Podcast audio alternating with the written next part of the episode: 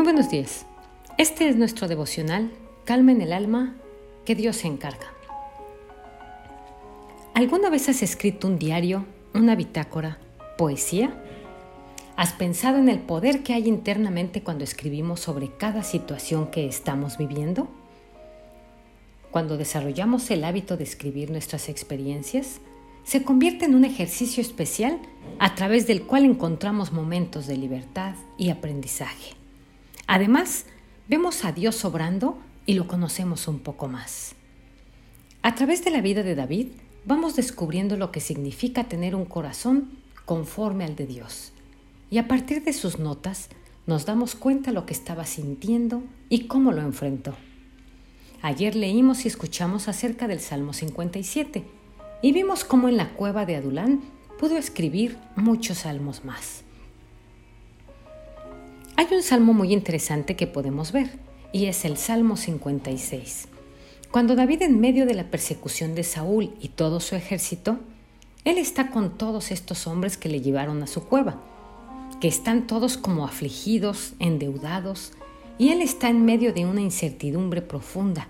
Es cuando escribe, Ten compasión de mí, oh Dios, pues hay gente que me persigue. Todo el día me atacan mis opresores. Había una persecución intensa contra él. Todo el día me persiguen mis adversarios. Son muchos los arrogantes que me atacan.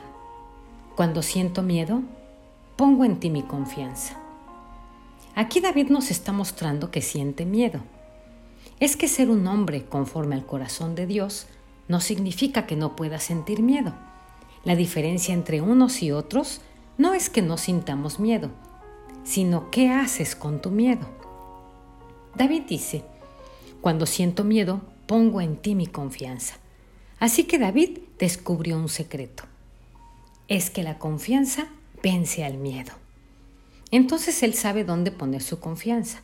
Si pone su confianza en el lugar equivocado, el miedo va a aumentar. Pero él descubrió que poniendo su confianza en Dios, algo pasaba con el miedo. Por eso dice, confío en Dios y alabo su palabra. Confío en Dios y no siento miedo. Porque se sumergía en la palabra y entonces al sumergirse era donde David decía, aquí es en este lugar donde el miedo desaparece. Y entonces hace una pregunta importante. ¿Qué puede hacerme un simple mortal? Aquí se refiere a Saúl y todo su ejército. Todo el día tuercen mis palabras, siempre están pensando hacerme mal, conspiran, se mantienen al acecho, ansiosos por quitarme la vida, vigilan todo lo que hago. Es sorprendente cómo David siente que el enemigo está encima y entonces dice, en tu enojo, Dios mío, humilla a esos pueblos. De ningún modo los dejes escapar. Toma en cuenta mis lamentos. Registra mi llanto en tu libro. ¿Acaso no lo tienes anotado? Y de repente sale de su corazón uno de los pensamientos más maravillosos que puedes escuchar. Cuando yo te pida ayuda, huirán mis enemigos. Una cosa sé, Dios está de mi parte. Toma esta palabra y créela con todo tu corazón. Una cosa sé, Dios está de mi parte. Sin detenerte a mirar las circunstancias, Medita día y noche en ella, sin importar lo que esté pasando. Puedes estar seguro de que Dios está de tu parte. Luego en el versículo 10 dice, confío en Dios y alabo su palabra. Confío en el Señor y alabo su palabra. Confío en Dios y no siento miedo. ¿Qué puede hacerme un simple mortal? David está deleitándose que acaba de vencer el miedo.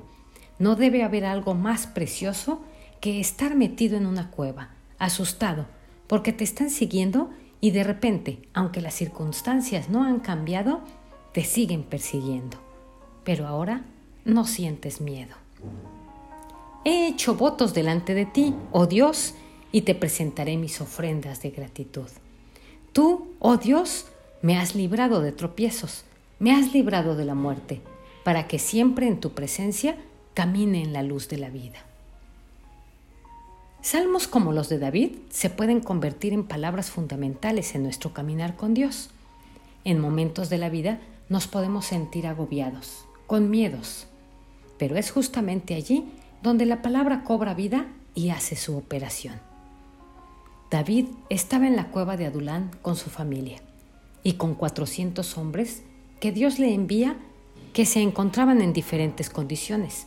Estaban en apuros, endeudados, afligidos y amargados. De allí se dirigió a Mizpa, en Moab, y le pidió al rey de ese lugar, deja que mis padres vengan a vivir entre ustedes, hasta que yo sepa lo que Dios quiere de mí. Fue así como dejó a sus padres con el rey de Moab, y ellos se quedaron allí todo el tiempo que David permaneció en su refugio. Pero el profeta Gad le dijo a David, no te quedes en el refugio, es mejor que regreses a la tierra de Judá. Entonces David se fue de allí y se metió en el bosque de Jaret. Esto es sorprendente. Primero David está ocupado de su familia. Entonces él lleva a sus padres y los deja allá, como que los separa un poco de su circunstancia.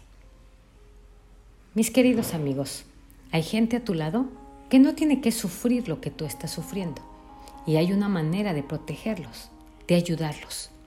Busca la forma para que veas que Dios te la va a dar.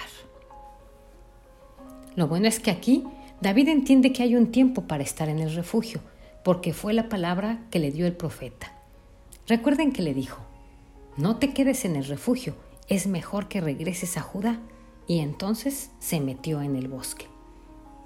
Quizás Dios te está diciendo, sal del refugio, es tiempo de ir al bosque. Quizás te está diciendo, mira tu familia, protégela allí, guárdala acá, ponla en ese lugar. No te preocupes, yo tendré cuidado de ella. Lo que hay que hacer ahora es poner tu confianza en Dios. No tengas miedo porque los hombres no pueden hacerte absolutamente nada.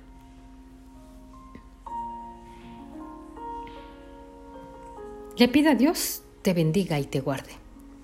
Soy Litsi Contreras desde Veracruz, México.